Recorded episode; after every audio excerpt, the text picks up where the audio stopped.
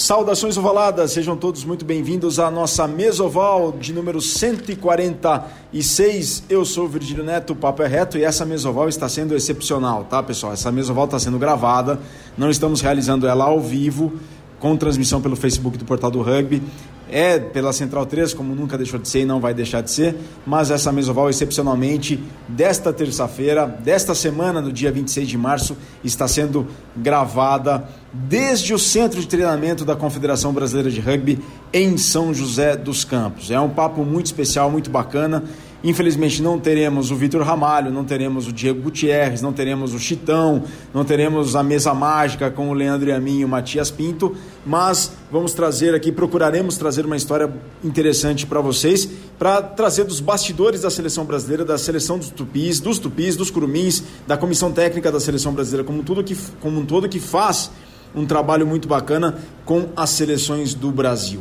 E dentro desses bastidores tem muitas pessoas que são muito importantes não apenas o treinador, não apenas o capitão que faz a parte dentro de campo também, mas existe uma equipe de apoio que dá um suporte muito especial e que vocês sabem muito bem que fez toda a diferença dentro do America's Rugby Championship de 2019. Não apenas 2019, mas 2018 também, mas em 2019 específico, que ganhou projeção mundial, haja visto o Scrum dos Tupis, que foi mundialmente, é, mundialmente hoje reconhecido, já vinha sendo desde lá do ano passado, sobretudo depois do jogo contra os Maori All Blacks, e agora ganhou ainda mais repercussão em função dos desempenhos na America's Rugby Championship, vários tries que saíram inclusive dos scrums dos tupis, que foram avassaladores e asfaltadores como um todo. Muito obrigado a vocês que estão conosco na audiência do Mesoval número 146, rumo aos 150 logo mais. É com muito prazer e muita honra que a gente quer apresentar o manager da Academia de São José dos Campos da Confederação Brasileira de Rugby, treinador assistente da seleção brasileira, especificamente treinador assistente dos avançados, dos Fords, ele que tem 40 anos, o rugby está presente na vida dele desde os 6 anos de idade, ou seja, 34 anos já envolvido com o rugby, quer seja como atleta, quer seja como jogador, e agora, quer seja como jogador não, quer seja como treinador, hoje desempenhando a função de treinador assistente, já foi treinador de uma seleção principal de um país que ele vai falar durante a entrevista e também fez parte de um plantel histórico que classificou uma seleção amadora para uma Copa do Mundo e ele tem muita história para contar e é com muita honra que a gente tem ele dentro da seleção brasileira. A gente fala com Eduardo Acosta, treinador assistente de Fortes da seleção brasileira dos Tupis e manager da Academia de São José dos Campos da Confederação Brasileira de Rugby, um dos grandes responsáveis pelo sucesso dos Tupis, do, pelo su recente sucesso dos Tupis. Acosta, Eduardo, professor, é uma honra falar com você e saber das, do que você tem feito, da sua trajetória, da sua história e quais são suas, suas expectativas para o futuro do rugby do Brasil. Muito obrigado por aceitar falar com a Mesoval dentro da Central 3. É, muito obrigado a vocês por terem se deslocado até aqui eu estou sempre à sua disposição. Acosta, começando pelo princípio, como é que foi o seu envolvimento com o rugby inicial? De que parte da Argentina você é? Como é que foi? Qual o seu clube? Para as pessoas saberem de onde você veio. Eu comecei a jogar com seis anos no clube Guirapuca, é um clube do interior de, da província de Tucumán, do norte da Argentina. É, foi meu pai que me levou por primeira vez eh, eu pensava, pensava que o rugby era muito parecido com o futebol americano. Eu gostava do capacete, de, de aquelas proteções que hoje se joga futebol, futebol americano. E foi aquilo que me, que me contagiou para ir lá. Quando cheguei lá, eh, eh, conheci o meu clube, eh, conheci muitas boas pessoas, até, até que hoje, o dia de hoje são meus amigos. E, e bom, minha carreira começou lá, em Uirapuca, com seis anos. Só para só, só a gente ter uma ideia, com seis anos, no seu clube lá do interior de Tucumã, quantas crianças treinavam junto com você ali em, em meados dos anos 80? Era, vocês eram em quantos ali que treinavam com seis anos de idade? E, e, a gente naquela altura tinha pouco, porque o clube era, era muito pequenino ainda. Hoje em dia, a verdade é que eu volto ao meu clube é uma coisa totalmente diferente, é uma instituição muito mais desenvolvida. Naquela época a gente tinha só um campo e uma uma pequena casinha onde a gente guardava as bolas e hoje em dia é, é um orgulho voltar e ver o clube, clube como, como que está. E aquela altura a gente, me lembro que tinha um saquinho com uma ou duas bolas e treinamos sete, oito crianças e, e a gente, porque né, ainda não tínhamos nem, nem camisa nem nada, a gente tinha que ir lá com, com meias brancas, calções brancos e uma camisa branca para treinar. E daí você foi avançando os escalões, ganhando mais idade e aí você foi levando mais a sério o rugby, né, Eduardo? Sim, comecei a é, gostei muito do rugby. Minha minha família foi se, se envolveu também com o rugby. Meu pai foi dirigente do meu clube. Minha mãe também ajudava na, no bar do clube e começamos a ter uma uma vida de clube. É, comecei a jogar eh, passei por todos os escalões do meu clube até chegar à, primeira divisão. E, e graças ao meu clube que, que, que comecei a, a, a ser chamado para seleções tive a sorte de, de jogar uma seleção M, M, M19 de Argentina. Joguei na seleção da minha província até o ano 2004 que me que foi quando quando fui para fui por uma oportunidade fui a, a jogar a Portugal. Mas antes disso, o rugby de Tucumã é bastante competitivo, né, Eduardo? É, a competição para estar numa seleção provincial é muito grande lá. É um, o rugby é levado muito a sério. Na Argentina todo, mas, mas em Tucumã parece que mais ainda, não? Sim, a minha, minha, província são muito, são muito fanáticos, são muitos torcedores pelo rugby há, muitos clubes, há muita gente que gosta, por isso é, há muita competição entre os jogadores. Imagina para ganhar uma posição na, na seleção. É, na, naquela altura foi, me lembro que foi muito difícil, precisou de muito, muito, muito esforço. E hoje em dia, é verdade, a, a gente fala de Tucumã e sabem que é uma província que, que se respira rugby, eh, você vai a un bar o algún cualquier sitio en, en, en, Tucumán y toda a gente conhece rugby, são jogadores rugby, todo mundo já passou por esse esporte. E quais fatores você acredita que fazem do rugby ser tão importante para Tucumã? Por que, que o, o rugby é tão importante para o povo tucumano? Eu acho que por a história, porque naquela altura, quando começou a, a se falar da seleção de Tucumã, eh, Tucumã começou a ser um, eh, foi uma das melhores equipes de, de, de Argentina. Ah, naquela, naquela altura, no, no, campeonato argentino, que era um histórico e era muito importante, Tucumã ganhava, a, a naquela, naquela época eram os Pumas, que jogavam pela seleção de Buenos Aires, e havia muita rivalidade e Tucumán começou a ganhar e começou a ganhar prestígio em aquele torneio e se fez uma coisa histórica. E acho que aquela competição contagiou a todo o rugby de Tucumán e, e, toda a gente queria estar lá. Porque como Tucumán se virou uma, uma equipa muito conhecida, grandes potências do rugby, por exemplo França, Sudáfrica, faziam jogos, eh, jogos contra Tucumán y hubo también una vez que, que Tucumán ganó a Francia con un histórico 25 a 23 que jugamos no, se jugó en un campo de, de Atlético Tucumán en un, un, estadio de fútbol lotado e, e Tucumán fez história. Bom, Acosta, aquela você disse que foi convocado para uma seleção M19 argentina. Quem, além de você, você lembra que fez parte daquele plantel e despontou depois no rugby internacional? Ei, me, me lembro que que na primeira pré-seleção me, me, lembro estava Martin Gaitán, que hoje em dia, bueno, ele, ele foi Puma e hoje em dia está como treinador do, dos Pumas também, acho que está na parte de defesa. Eh, Nani Corleto também foi numa também nas pré-seleções. E não me lembro, não me, agora não me lembro de mais outro que seja eh, tenha transcendido muito, mas mas pronto. E quem que era o treinador daquela seleção? Naquela seleção foi o russo russo Sanz e e um outro treinador era o rosarino Coco Benzi. Acosta, 1,90m, sempre de segunda linha, jogou de segunda linha e também jogou de 6, de 7, de oitavo também. Sempre você rodou bastante posição ali no Scrum, não? Sim, porque hum, no, meu, no meu clube tinha muitos bons jogadores e como quando eu subi à primeira divisão, eu subi com 19, 20 anos, ou seja, tinha que ganhar uma posição. E na posição de, da terceira linha, do número 8, que era a posição que jogava, jogava Hugo Dande, que era um, um 8 muito bom, que, que jogou nos Pumas também. Por isso eu tinha que buscar uma, uma posição alternativa. E depois era número 7 e número 6, tinha dois jogadores também que já jogavam na seleção de Tucumã, também, ou seja, a minha posição era, era muito difícil.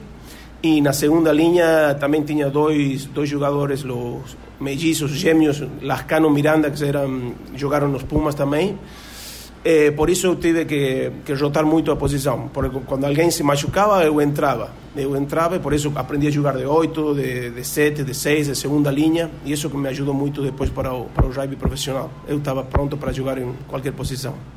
Bom, Acosta, quando que o professor Daniel Urcade entra na sua vida? O Daniel entrou na minha vida no ano 2000 e 2003, me lembro porque o Irapuca, no meu clube, que na, naquela altura eu estava jogando lá, ele, ficamos sem treinador e Daniel Urcade também andava aí às voltas, ele eh, não tinha clube. E fomos presidente do Irapuca, ele falou com Daniel se queria ser treinador do Irapuca e ele aceitou. Começou a treinar eh, o Irapuca no ano 2002, 2003 foi o primeiro clube do Daniel Urcade como treinador do Irapuca? Não, não, não, não. Ele já tinha treinado universitário. Ele, ele é de Universitário de Tucumã. Só que eh, ele já, já treinou a seleção de Tucumã, se, todas as seleções tinha treinado. E esse ano ele estava sem clube e não não estava treinando ninguém. E aí foi que que o Irapuca convidou a ele e ele e ele aceitou treinar. E aí é que eu eu já conhecia ele das seleções M20 porque ele, ele, ele era treinador e depois já começou a treinar no clube. E eu fiquei muito muito amigo dele porque nessa época ele abriu uma empresa no interior do Tucumã em Concepción onde é minha cidade. Ele abriu uma empresa aí e eu comecei a trabalhar com ele. Naquela altura empresa do que Costa é uma empresa de de equipos de gás para carros. Ah, sim.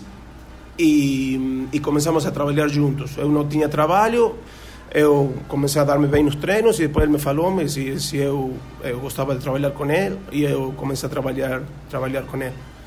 Montando equipamentos de gás natural para veículos. Sim, mas eu não montava. Eu era, eu estava na parte administrativa, eu que fazia toda a parte administrativa, venda dos equipamentos e tinha um mecânico que fazia toda a outra parte. E ao mesmo tempo treinando no Iriapuca, ele como treinador e você como recém-subido para a equipe principal. Exatamente. A gente, eu trabalhava das 8 da manhã até o meio-dia, depois a uma da tarde ia treinar no clube até as 3 da tarde, 3 e meia, e voltava depois a trabalhar das 4 até as 8 da noite. Você estava com 24, 23 para 24 anos, não? É, mais ou menos, sim. Bom, aí vem a proposta para ele ir para a Europa. Claro, a, proposta chegou para Daniel, um clube de, de Portugal, o Direito, eh, convidou a ele para ser treinador profissional lá em, lá Portugal e pediu para levar um segunda linha e um hooker. E ele, ele me falou me, que havia que existia essa possibilidade e, e que eu que eu se eu que queria fazer se se estava interessado. E eu já há muito tempo que já estava interessado, eu já tinha enviado e-mails para clubes de Itália, porque eu queria ir a provar sorte em outro lado. E eu falei com minha família, tomei a decisão de ir embora. Ele, me lembro, ele foi foi para Portugal em abril ou maio, acho eu, para fazer a pré-temporada. De 2004? De 2004. E eu me fui, fui para Portugal em 14 de setembro de 2004, el, dois meses depois. Perfeito. Antes de retomar a história da sua ida para Portugal, Acosta, você tinha mencionado que você mandou vários e-mails para equipes europeias para poder tentar sorte por lá. É, você chegou de fato a receber uma proposta antes? Você chegou. O que te motivou a, a procurar o rugby no exterior? Você queria de fato ser profissional? Sim, eu, eu queria, porque depois de ter passado por, por, por los Pumitas, por Argentina M19, eu já tinha um currículo, pelo menos, para, para tentar ir para outro lado eu enviei e-mails para a Itália porque eu, como eu tenho descendência italiana, meu, meu bisavô é italiano, eu tentar, ia tentar fazer a, a cidadania por, por meu, meu bisavô, mas não, não consegui os papéis e eu me lembro que naquela, naquela época não havia internet. É, não havia WhatsApp, não havia nada. E, e eu nem tinha telefone em casa, me lembro. E eu enviava e-mail de um, de um ciber, de um, de um, de um sítio de internet, e, e me lembro que os clubes de Itália, alguns que estavam interessados, hablavam, hablavam, falavam por telefone para ir. E os caras do ciber me, me, me chamavam a mim para, para, para avisar que de Itália tinha chamado, não sei o que. Era uma história engraçada, mas pronto, a gente não, não se podia comunicar nunca. Mas uma vez já estava esperando, me ligaram, me lembro que foi o clube de Bolonha que me, me ligou, que estavam interessados, que mas era impossível se eu não tinha cidadania italiana. E era era o que me estava fechando as portas para eu, eu sair do país. E aí o Urcad recebe a proposta primeiro para ir para o direito e ele chama para você poder ingressar no direito foram você, dia 14 de setembro de 2004. Quem mais foi? Que você falou que foi um outro jogador, um outro atleta também. Sim, foi um hooker, um, um hooker do meu clube também, Marcelo Vargas. Ele foi, foi comigo e, e viveu, viveu comigo lá. Bom, aí a gente já está em Portugal. Aí, aí não teve a questão da cidadania europeia, não foi o problema. É, não, porque a gente tinha como um contrato de trabalho e fazíamos uma uma vista um, visto que durava um ano e depois qualquer coisa se a gente tinha problema íamos saíamos da, da União Europeia e, e voltávamos mas não, não não tivemos problema com isso como é que foi Acosta essa mudança do rugby sul-americano argentino tucumano para o rugby europeu português? Qual que era o projeto deles também E o projeto, o projeto de direito, me lembro, nessa época era, era ganhar. Eles, eles tinham um campeonato eh, fechado, eram muito, muitos clubes muito equilibrados, mas eles não têm um rugby profissional, é um rugby semi-profissional, que são, imagina, como os clubes de cá, somente que contratam dois ou três jogadores estrangeiros para, digamos, potenciar a, a equipe. E, e bom, a gente chegou lá com um, um, novo treinador, Daniel, que tinha uma visão muito, muito boa de um, de um jogo muito mais aberto, que fez muita diferença em Portugal, porque eles também jogavam um, um rugby muito fechado. E a gente chegou lá, me impus um nosso sistema de jogo e correu todo muito bem. Eu acho que virou totalmente o, o rugby português, porque todas as outras equipes também jogavam, depende como que a gente jogava, porque nós inova, inovamos um sistema de jogo e as outras equipas evoluíram muito com isso, porque eu acho que desde 2004 até 2007 fomos campeões sempre. O que, que mudava? Assim, era um jogo mais aberto? Qual que era a característica que vocês levaram para lá e que vocês encontraram por lá que mudou tanto assim? Eu acho que era um rugby muito mais rápido eh, e um, um, um rugby muito mais equilibrado, não só jogo de avançados, jogo de forward, sino também com muito, muito passe e jogo de três quartos. Acosta, você disse que era uma, é um, um, rugby amador, mas com a presença de alguns ou outros profissionais. Uhum. Você encontrou muita resistência por parte de quem já fazia parte da equipe, em função, ah, tá, vem um estrangeiro sendo profissional aqui. Você encontrou esse tipo de resistência por lá quando chegou a jogar? Eu acho, eh, sim, eu, eu, eh, eu acho que é normal também, porque quando a gente não se conhece, imagine, jogadores que não, não, não recebem nada, que estão todo dia treinando igual que você, eles são muito exigentes. Eles, imagina, se você recebe, você tem que jogar, você tem que fazer diferença, você tem que ser o melhor jogador. E os primeiros, os primeiros meses acho que foram duros, porque eu me lembro que estava machucado quando fui lá, tava, tinha, tinha, antes de viajar tinha tido uma lesão do joelho e por isso acho que eles eram um pouco eh, não, não muito amigáveis porque não me conheciam.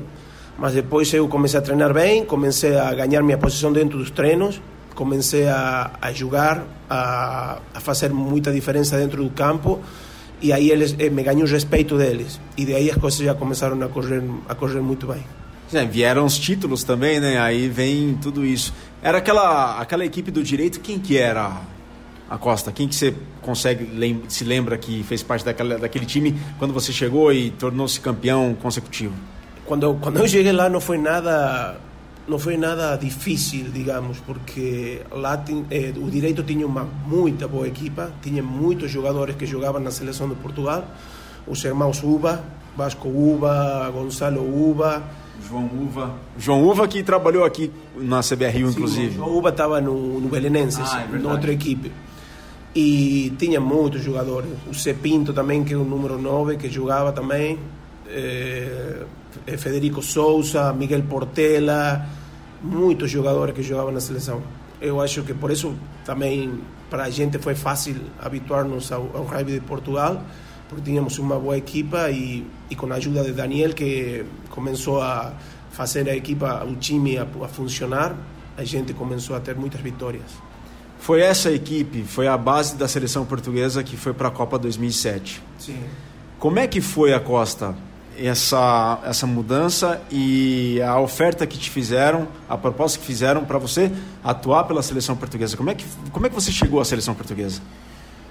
Eu me lembro que esse ano, no ano 2004, eh, me, me, foi muito bem, fomos campeões, ganhamos todas as taças eh, que havia em Portugal e o selecionador nacional, o Tomás Moraes, eh, me convidó para, porque él tiene un proyecto para un Mundial 2000, 2007 y me, me, me, convidaron para virarme, para nacionalizarme portugués para jugar para la selección. ¿Isso foi que ano, desculpa? 2000 finais de 2004. Você tinha acabado de chegar? Sí, cuando, no, finales de 2005, disculpa. Porque en 2005 fue, entre, entre 2004 y 2005, cuando comenzaba a nueva, a nueva temporada. Y él me, me falou que tinha um projeto para, para uh, classificar para o Mundial, se eu queria fazer parte, que ia me nacionalizar português.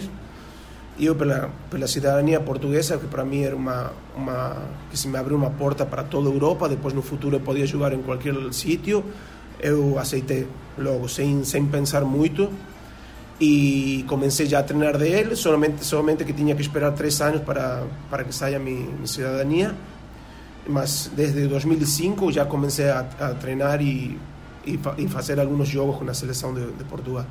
Foram mais de duas dezenas de jogos, eu tenho anotado aqui, foram mais de 20 jogos pela seleção portuguesa. E aí começa a etapa de apuramento para a Copa do Mundo da França 2007, uhum. que você participou bastante dela, né, Eduardo? Só eu, eu participei muito na, em todo o que foi a preparação, porque eu não podia jogar o Mundial se não cumpria os três anos. E eu estava eh, tudo certo, eu me lembro, estava tudo certo, fizemos toda a preparação para o Mundial, fizemos até treinos militares, foi duro. Você fez aquele treino lá com os comandos portugueses, não fez? É, tive o azar de fazer isso. foi uma experiência muito boa, mas uma experiência que não voltaria a fazer, porque tive três dias sem poder dormir, me lembro Imagino, imagino que debe ser uma guerra realmente, ¿eh? porque às vezes a gente acordava meio da noite com bombas e, e, e, espingardas e a gente não dormia, não dormia, não conseguia dormir em três dias.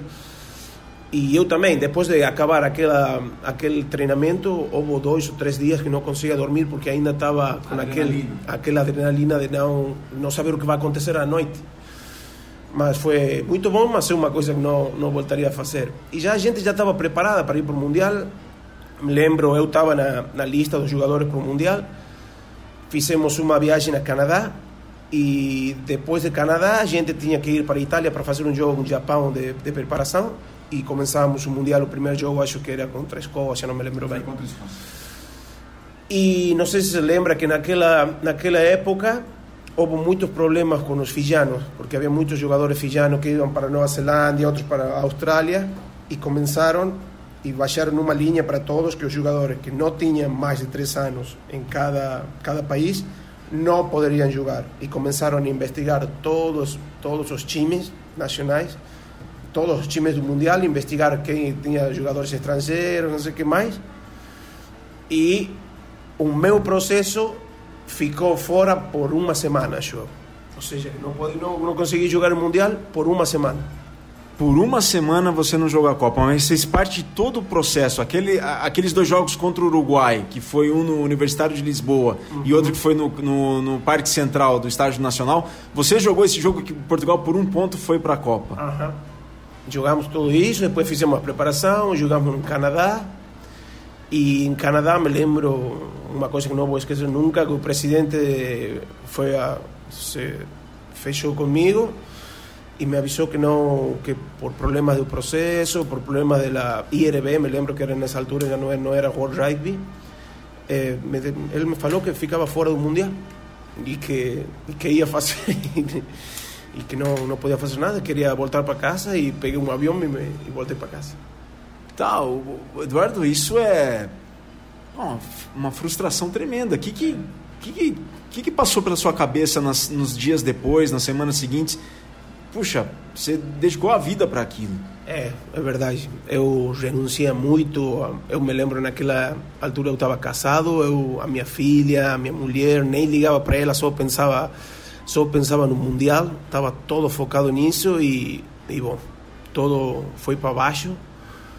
Eu me lembro que não não não sabia o que fazer. Não sabia se voltar para casa. Eu já tinha enviado e-mails para todos falando sobre o mundial até sentia muita, muita impotência.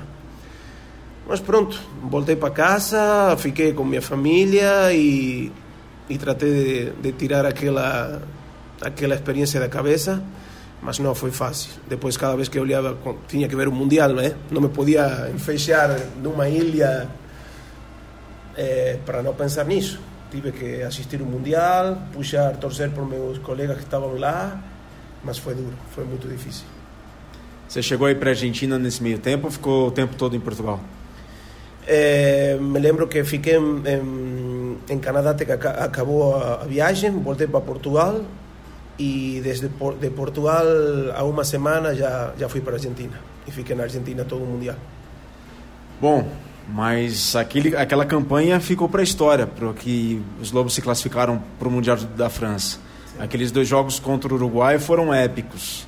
Né? E ali o inacreditável, não inacreditável, mas dava-se um grande favoritismo para a seleção uruguaia e vocês tiraram esse favoritismo. O que, que tinha ali o grupo dos Lobos de diferente que, na sua opinião, fez com que vocês conquistassem o Mundial? Claro, além do um ponto que vocês conquistaram, mas o que, que tinha aquele grupo de diferencial?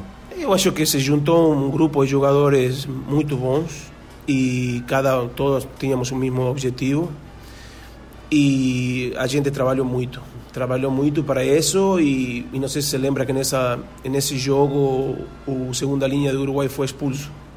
Ah, o, Capó. O Capó deu, chutou o Vasco é, no peito. E isso Com que não, três minutos de partida. Isso que não ajudou muito também.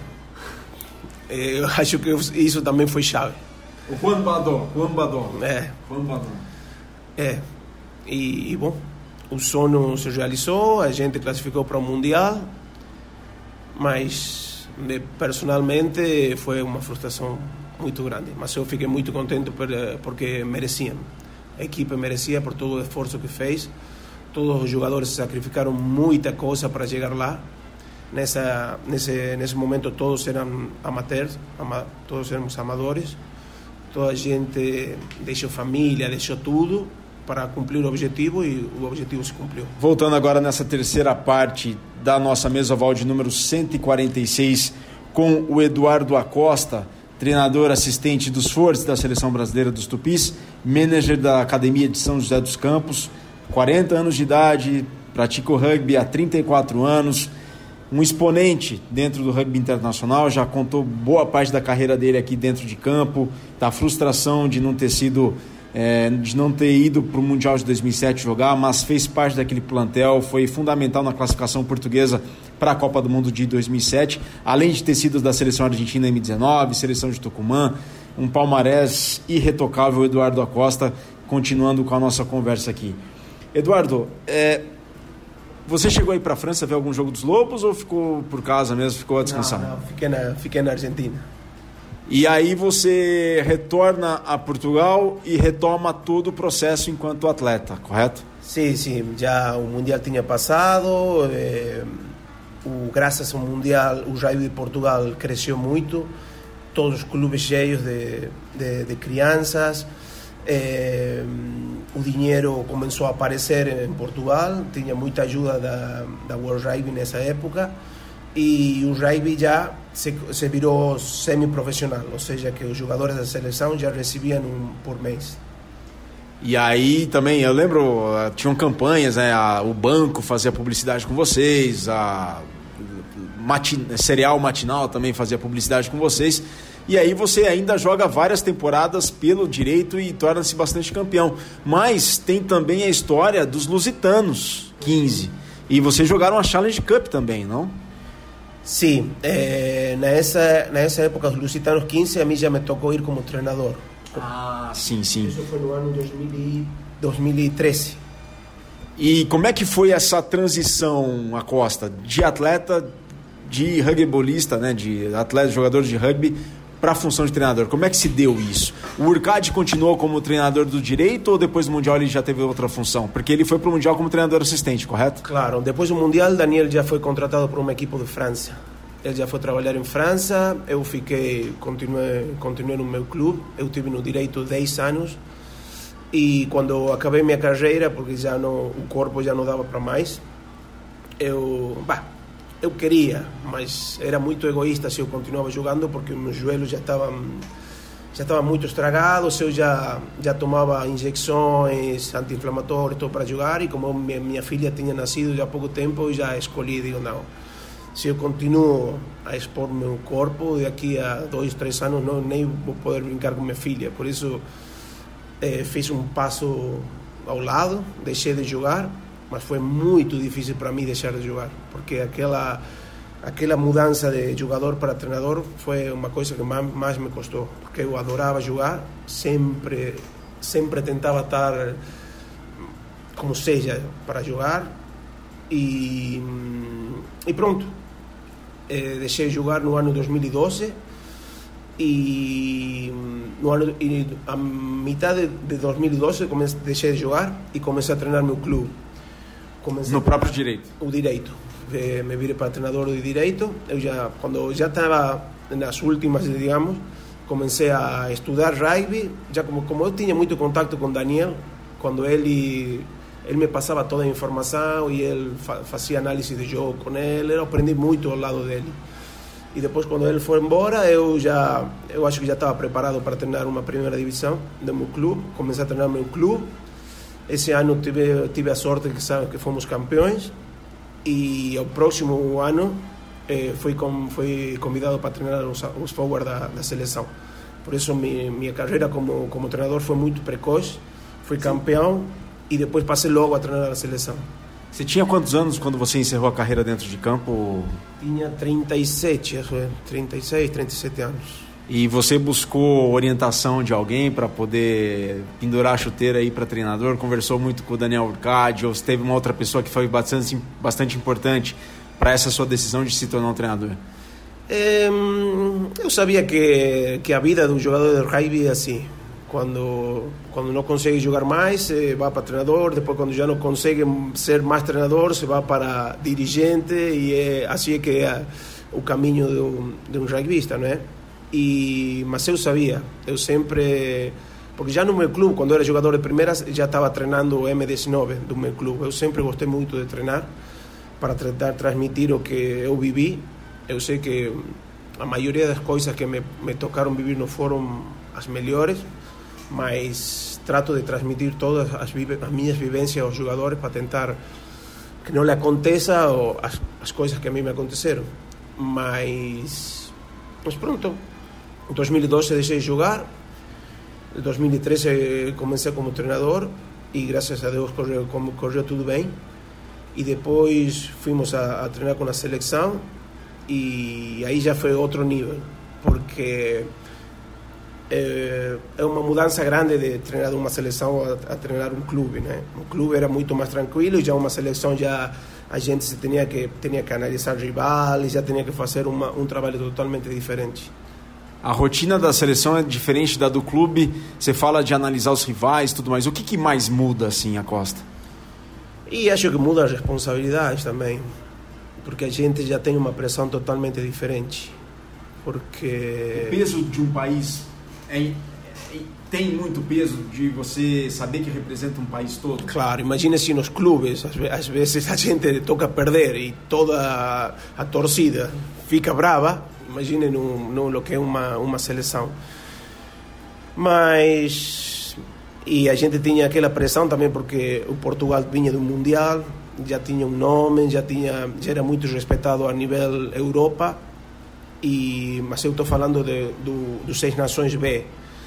A gente era respeitada pela Geórgia, pela România e tinha aquela responsabilidade de, de ganhar pelo menos aqueles jogos ou manter a posição que agora, que agora vendo agora o, o presente de Portugal desceu agora está numa numa terceira numa terceira divisão da Europa e o nosso objetivo era manter-se manter-nos na segunda posição você chegou a fazer parte do plantel que ganhou Seis Nações B? Não não eu não eu acho que não. Eu comecei a jogar no 2000 e 2007 2007 2008 eu me lembro já tinha feito um, um Nations Cup que se jogou em Portugal no ano 2005 e eu não tinha ainda não, não tinha ainda passaporte nem nada. Mas é uma lei muito estranha também porque o passaporte português tinha. Ou seja que eu para a lei do país eu poderia jogar na seleção. Só que para a lei da World Rugby eu não podia. E isso foi o que me me cortou aí Bom, aí teve a aventura portuguesa com os Lusitanos 15 na Challenge Cup, que não foi tão bem sucedida, né, Costa? Sim, porque eu me lembro, a gente pegou, pegou a Challenge Cup como se fosse para formar jogadores. Eh, não tínhamos jogadores que estavam em França, não tínhamos jogadores que eram profissionais, eh, portugueses que estavam fora. Eh, nós, imagina que estávamos jogando com um Portugal 15 e levávamos muitos muitos moleques para, para formar. Mas era, era um equipo totalmente amador íamos jogar contra profissionais me lembro que o primeiro jogo jogamos contra o Stade francês jogamos em França e, e nós íamos com moleques de 20 anos 21 anos que não, ainda não tinham jogado na seleção mas às vezes correu muito bem me lembro que os primeiros tempos foram muito equilibrados eh, acho que com esta França empatamos o, o, um jogo, acho que empatamos a primeira parte 10 a 10, uma coisa assim.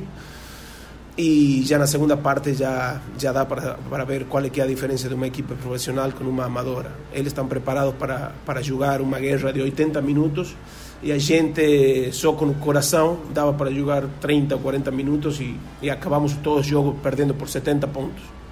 É preciso bastante investimento financeiro, não, Acosta? Eu acho que sim. Todo há muita gente que acha que não, que dizem que que falam que o rugby amateur é muito melhor, mas quando a gente quer dar um, um pulo maior para um para um rugby de, de alta de alta intensidade, high performance, a gente precisa de dinheiro. O jogador tem que estar 100% dedicado ao rugby, porque não sei se você sabe também que hoje em dia o, o descanso é parte do treino. Se um jogador está trabalhando todo dia e treina todo dia, ele não, não pode rendir. É impossível que jogue em, em, em, em alto nível. Acosta, naquela época você já se especializava em Scrum? Eu já trabalhei muito. Quando eu fazia, quando eu fiz o curso de grado 3, eh, tinha um treinador que era era doido pelo Scrum, o Henrique Rocha. Ah, o Henrique Rocha. Henrique Rocha, Força 8. Força, Força 8. 8. Eh, eu fiz parte disso, falei muito com ele, eh, ele me, me, ensinou muito, a gente debateu muita coisa. Já há muito tempo que não falo com ele, mas gostaria de falar porque eu me lembro que aquela, naquela época a gente discutia muita coisa e, e acho que hoje em dia eu estou tendo razão. Por isso eu gostava de falar com ele, mas pronto, ele, eu, gosto, eu gosto muito dele, é, é uma grande pessoa. Então, carreira na Europa como treinador durou até quando a Costa? E te, acabou em 2014. 2014, porque hum, me lembro, mudou o presidente da seleção de, de, de Portugal mudou o presidente e o head coach que estava nessa naquela época que era o Federico Souza eu estava como ajudante dele e entrou outro outro grupo corpo técnico e a gente saiu e quando eu saí eu como já tinha trabalhado muito com com Danilo Urcade eu sempre estudava todo o que ele me, me passava e eu e objetivo era trabalhar com ele, eh, seja na União Argentina de Rugby. Y en aquella época, me lembro, Daniel contaba conmigo como si fuese un entrenador de Argentina y, y Paraguay eh, tenía un convenio con la Unión Argentina de Rugby para... Como Argentina tiene convenio con todos sus países de, de, desenvolvimiento y él les envía entrenadores. Yo me lembro que estaba en Portugal y Daniel me ligó diciendo que, falando que había esa oportunidad allí, que si, si gostaria de, de treinar Paraguai, que estavam procurando um head coach. E como e eu aceitei. Eu, foi uma decisão difícil, mas como minha filha já tinha voltado para a Argentina, eu pensei em voltar e estar mais perto dela e, e, e aceitei. E em 2015 fui diretamente, el 1 de abril, me lembro, de 2015, já estava em Paraguai treinando a seleção do Paraguai. 1 de abril de 2015 já estava com os Jacarés. Em 9 de maio de 2015, você vem jogar contra o Brasil em Bento Gonçalves pelo Sul-Americano daquele ano e o Paraguai vence. Sim. Como é que, que, que você lembra da, que, que você lembra daquele jogo lá, Eduardo? E me lembro que já o Rodolfo ainda tinha acabado de assumir os Tupis, né? Sim, sim, eu me lembro. Eu falei, falei com o Rodolfo depois desse jogo eu já conhecia ele, fomos assistir um jogo contra o All Blacks, me lembro, na Argentina, eu já conhecia Rodolfo. E bom, a gente, sabendo das dificuldades que a gente tinha no Paraguai, o objetivo do, dos paraguaios era ganhar o Brasil. Eles só queriam ganhar o Brasil, não importava mais nada. Eu me lembro, naquele jogo tinha muita pressão, muita pressão, e eu não sabia por quê, porque a gente tinha treinado pouco tempo. Queriam ganhar o Brasil e eles não eram era uma equipa como se fosse um clube, porque se, treinávamos segunda, quarta e depois a gente vinha para jogar, ou seja, não tinha uma preparação, não tinha uma base física, não tinha nada. E me lembro naquela naquela época quando a gente chegou, jogamos contra contra o Brasil e graças a Deus e não é porque porque eu seja agora treinador do Brasil.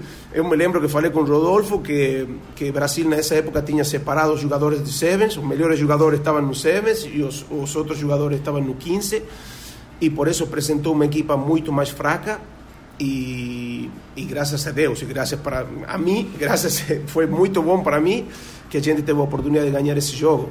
Imagina, todo o Paraguai estava muito contente. Eu, tipo, fui o herói, o herói dessa, dessa, dessa tarde.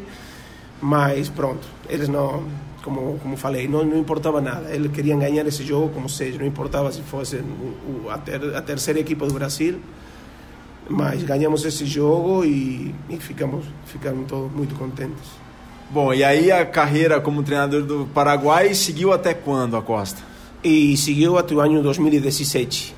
É, fiz, é, fiz dois anos com eles, mas foi muito difícil porque eles ainda não, não tinham um projeto, eles não, não queriam um projeto a longo prazo, eles queriam resultados já.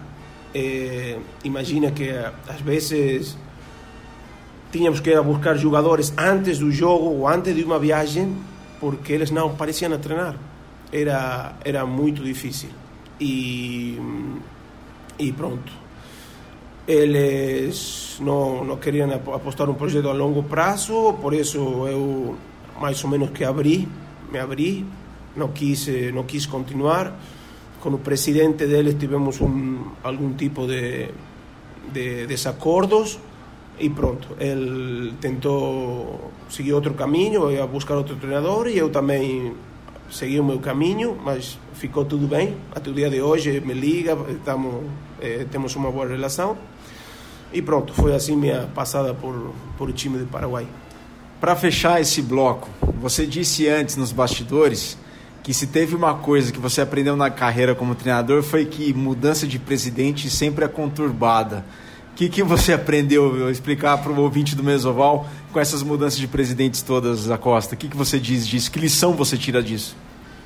Eu acho que hoje o que aprendi como treinador é que quando vou agarrar, vou pegar algum time tem que ser a longo prazo e, tem, e tudo depende também de, de, de, dos anos que esteja o presidente, porque se o presidente vai mudar, o presidente que muda, muda todo o staff, muda treinadores, muda, muda tudo. Por isso, já, já em, em Portugal me tinha acontecido a mesma coisa, Eu tive um ano, mudou o presidente, mudou tudo. Depois no Paraguai também, tive dois anos, mudou o presidente, mudou tudo. E eu acho que a política também tem muito, tem muito a ver com, o, com a parte dos dirigentes e a parte do, do staff. Quarta e última parte do Mesoval de número 146 com o Eduardo da Costa. Agora, de fato, ao que acredito que todos estejam esperando dentro da Mesoval, que é quando ele vem trabalhar junto com o Rodolfo Ambrosio nos Tupis. Bom, essa mudança toda, a Costa saiu do Paraguai, mas você já conversava com o Rodolfo. Como é que surgiu esse convite para vir para o Brasil? Você já conversava com frequência com o Rodolfo antes? Como é que foi isso? Não, por acaso não, não, não tinha muito, muito contato com o Rodolfo, mas sempre eu tinha uma amizade com ele. E um dia também eu estava estava em Tucumã e, Rodolfo me ligou, me, me falou que estava procurando um treinador, um, um, treinador, novo treinador, que, que queria, ele queria que seja argentino, para dar uma ajuda com a, para ser manager da academia e para dar uma ajuda com os forwards. E eu falei que era uma boa oportunidade, que, que muito, estava muito agradecido com sua proposta e que ia pensar e, e depois a gente falava. E depois eu fiquei com essa proposta e depois já comecei a falar com o Agostinho para, para, para ver qual é que era a proposta para, para vir para aqui e depois já, já fiquei em acordo com o Agostinho e comecei a trabalhar em fevereiro de 2018. Então, um ano já, um ano e pouco mais de um ano que está aqui com a seleção brasileira. Bom, não é inegável, tem que tocar nesse assunto. O teu trabalho é amplamente reconhecido pelos atletas, todos mencionam seu nome, falam quem é você e tudo mais. E esse trabalho específico com o Scrum da seleção brasileira Costa, esse sucesso vem sendo trabalhado desde quando? E esse sucesso, eh, esse trabalho foi feito, eu me lembro desde que o, Rodolfo baixou a linha que contra que contra os Maori, eh, o Scrum de, de Brasil tinha que ser o, melhor, que a gente tinha que ganhar ou sujar o jogo deles, matar o jogo deles desde o Scrum. E desde aí é que a gente começou começou a trabalhar no duro. Rodolfo baixou a linha de que o Scrum tem que ser o tem que ser o nosso ponto-chave para esse jogo e a gente usou, acho que três ou quatro meses para preparar essa, formação. O Rodolfo também é louco pelo Scrum. E você já vinha com o conceito da Força 8 lá de Portugal e com todo o seu conhecimento. Você jogou de asa, você foi oitavo, você foi segunda linha, você conhece também o Scrum como ninguém. Uhum. Como é que foi treinar? Como é que se deu o treinamento específico de Scrum, assim, para quem é de fora? Como é que, o que, que você pode dizer como é que foi esse período todo de treinamento para baixar essa linha de fato, Eduardo? É, eu pensava que ia ser difícil, porque eu me lembro não conhecia muito, muito individualmente a cada jogador. Eu tinha trabalhado com os jogadores dessa academia só, mas eu acho que o trabalho já estava feito. É, para mim o, o trabalho que fizeram Matias Menuti, eh, Fernando Portugal, eles já vinham trabalhando na parte individual, eh, já me lembro naquela altura eh, eh, Portugal me mostrou nos vídeos como eles trabalhavam no Scrum e eles já tinham uma base muito forte. Acho que eu, a ajuda que eu consegui dar para eles foi a coordenação e para fazer que o, o Scrum eh, funcione. Funcione com um trabalho mesmo de oito jogadores, ou seja, empurrar um scrum em equipe. Eu acho que trabalhei vai a parte da concentração e meter o chip que, que era, ia ser o mais importante para, para esse jogo.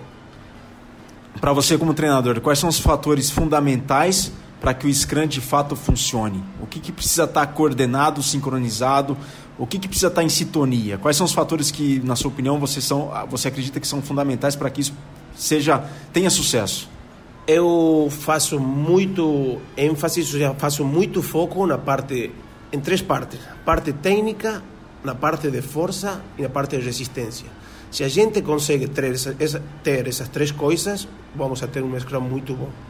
A gente, por exemplo, se alguém tem muita força e não tem técnica, não consegue ir ao lado nenhum. Se tem muita técnica e não tem força, tampouco.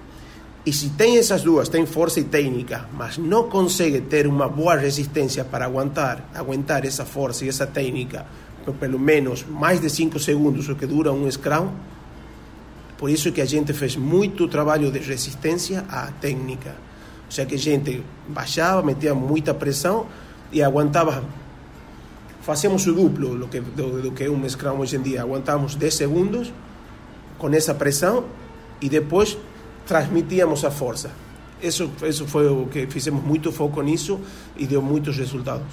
Como é que é transmitir essa força depois de aguentar muita pressão? É uma, é uma carga sobre-humana, não, Acosta? Pois, por isso, a gente treinou no duro, digamos, muitas dificuldades, para depois, quando a gente ia para o campo, quando era um scrum normal, a gente estava preparado para isso. E como é que foi? Qual que era o parâmetro de vocês? Por exemplo, não é, não é sempre que a seleção encara um, num treinamento um Scrum para poder comparar e um Scrum de uma outra seleção, por exemplo, um Scrum tão forte quanto. Como é que vocês faziam o treinamento para saber qual era o grau em, em que o Scrum do Brasil estava? E a gente treinava muito eh, Scrum contra Scrum.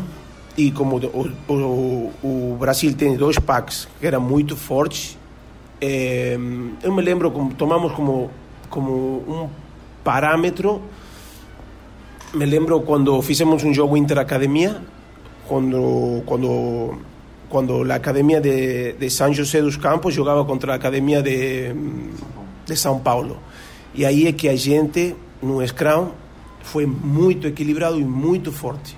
E aí é que a gente começou a, começou a pensar: se temos seis primeiras linhas que são muito fortes, o nosso Scrum tem que ser, tem que ser, tem que ser muito melhor e, e começamos a treinar e, e como volto a repetir, fizemos muito, muito foco na parte da resistência. Em vez de fazer um scrum de 5 segundos, fazíamos scrum de 15 ou de 20 segundos.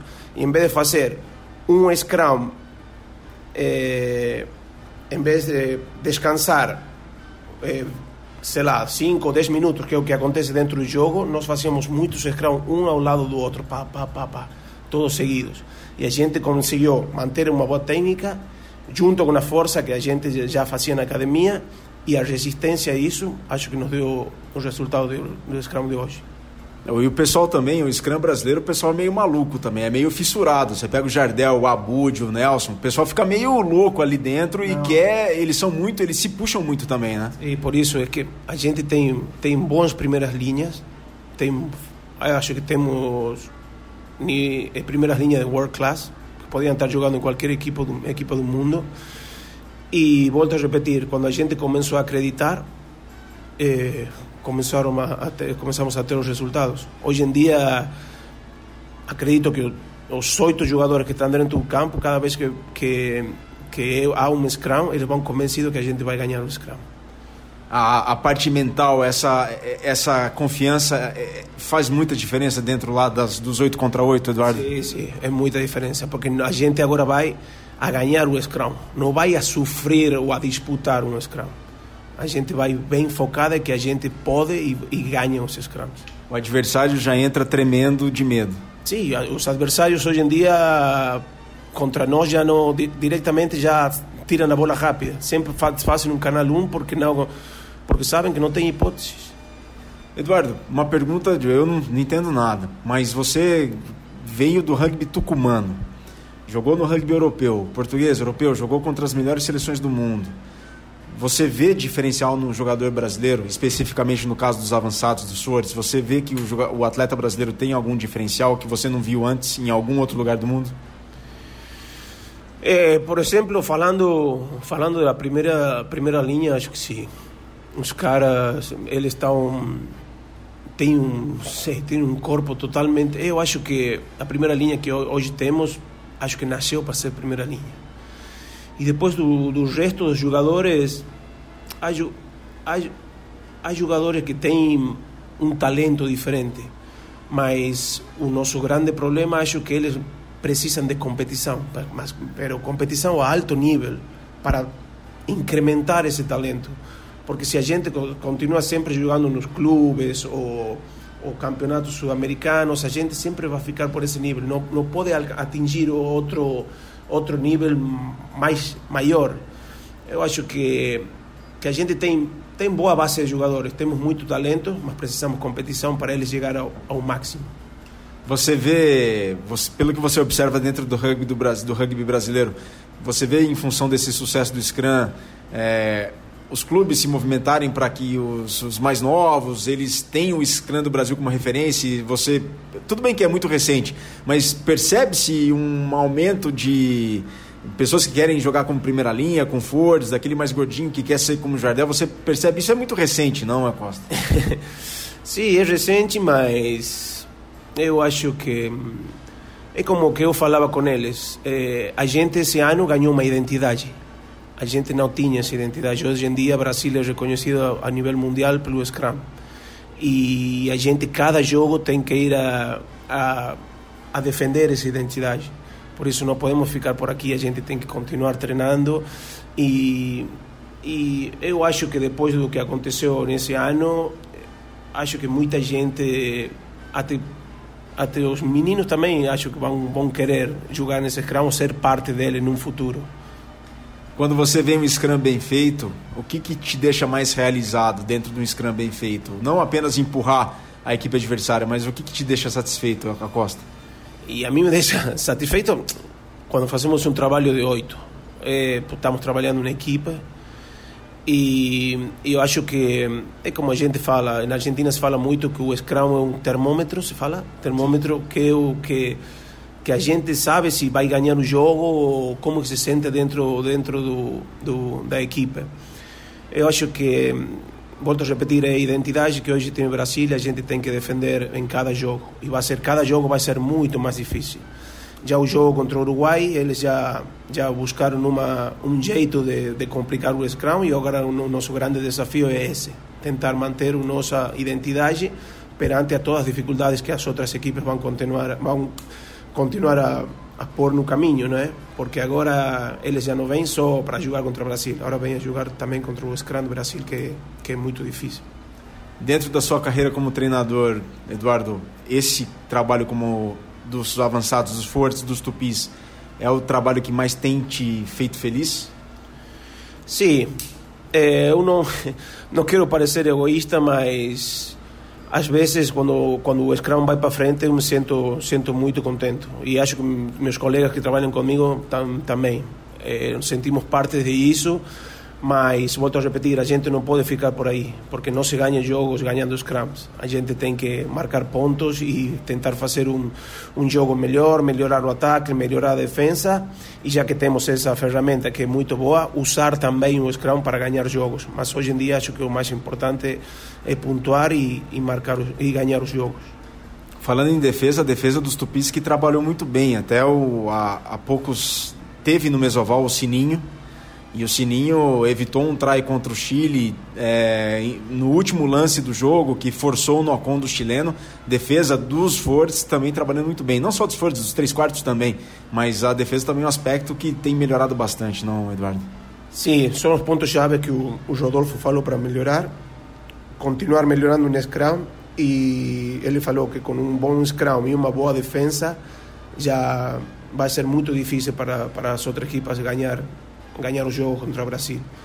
Por isso a gente está fazendo muito foco, já seja na defesa do mol, que anos anteriores também, cada mol que havia nos 5 metros era trai em contra de nós. É, a gente agora está trabalhando muito, trabalhou muito e eu acho que esse ARC, não sei se recebimos um try de mol, mas melhoramos muitíssimo. Eduardo, você é muito novo, 40 anos.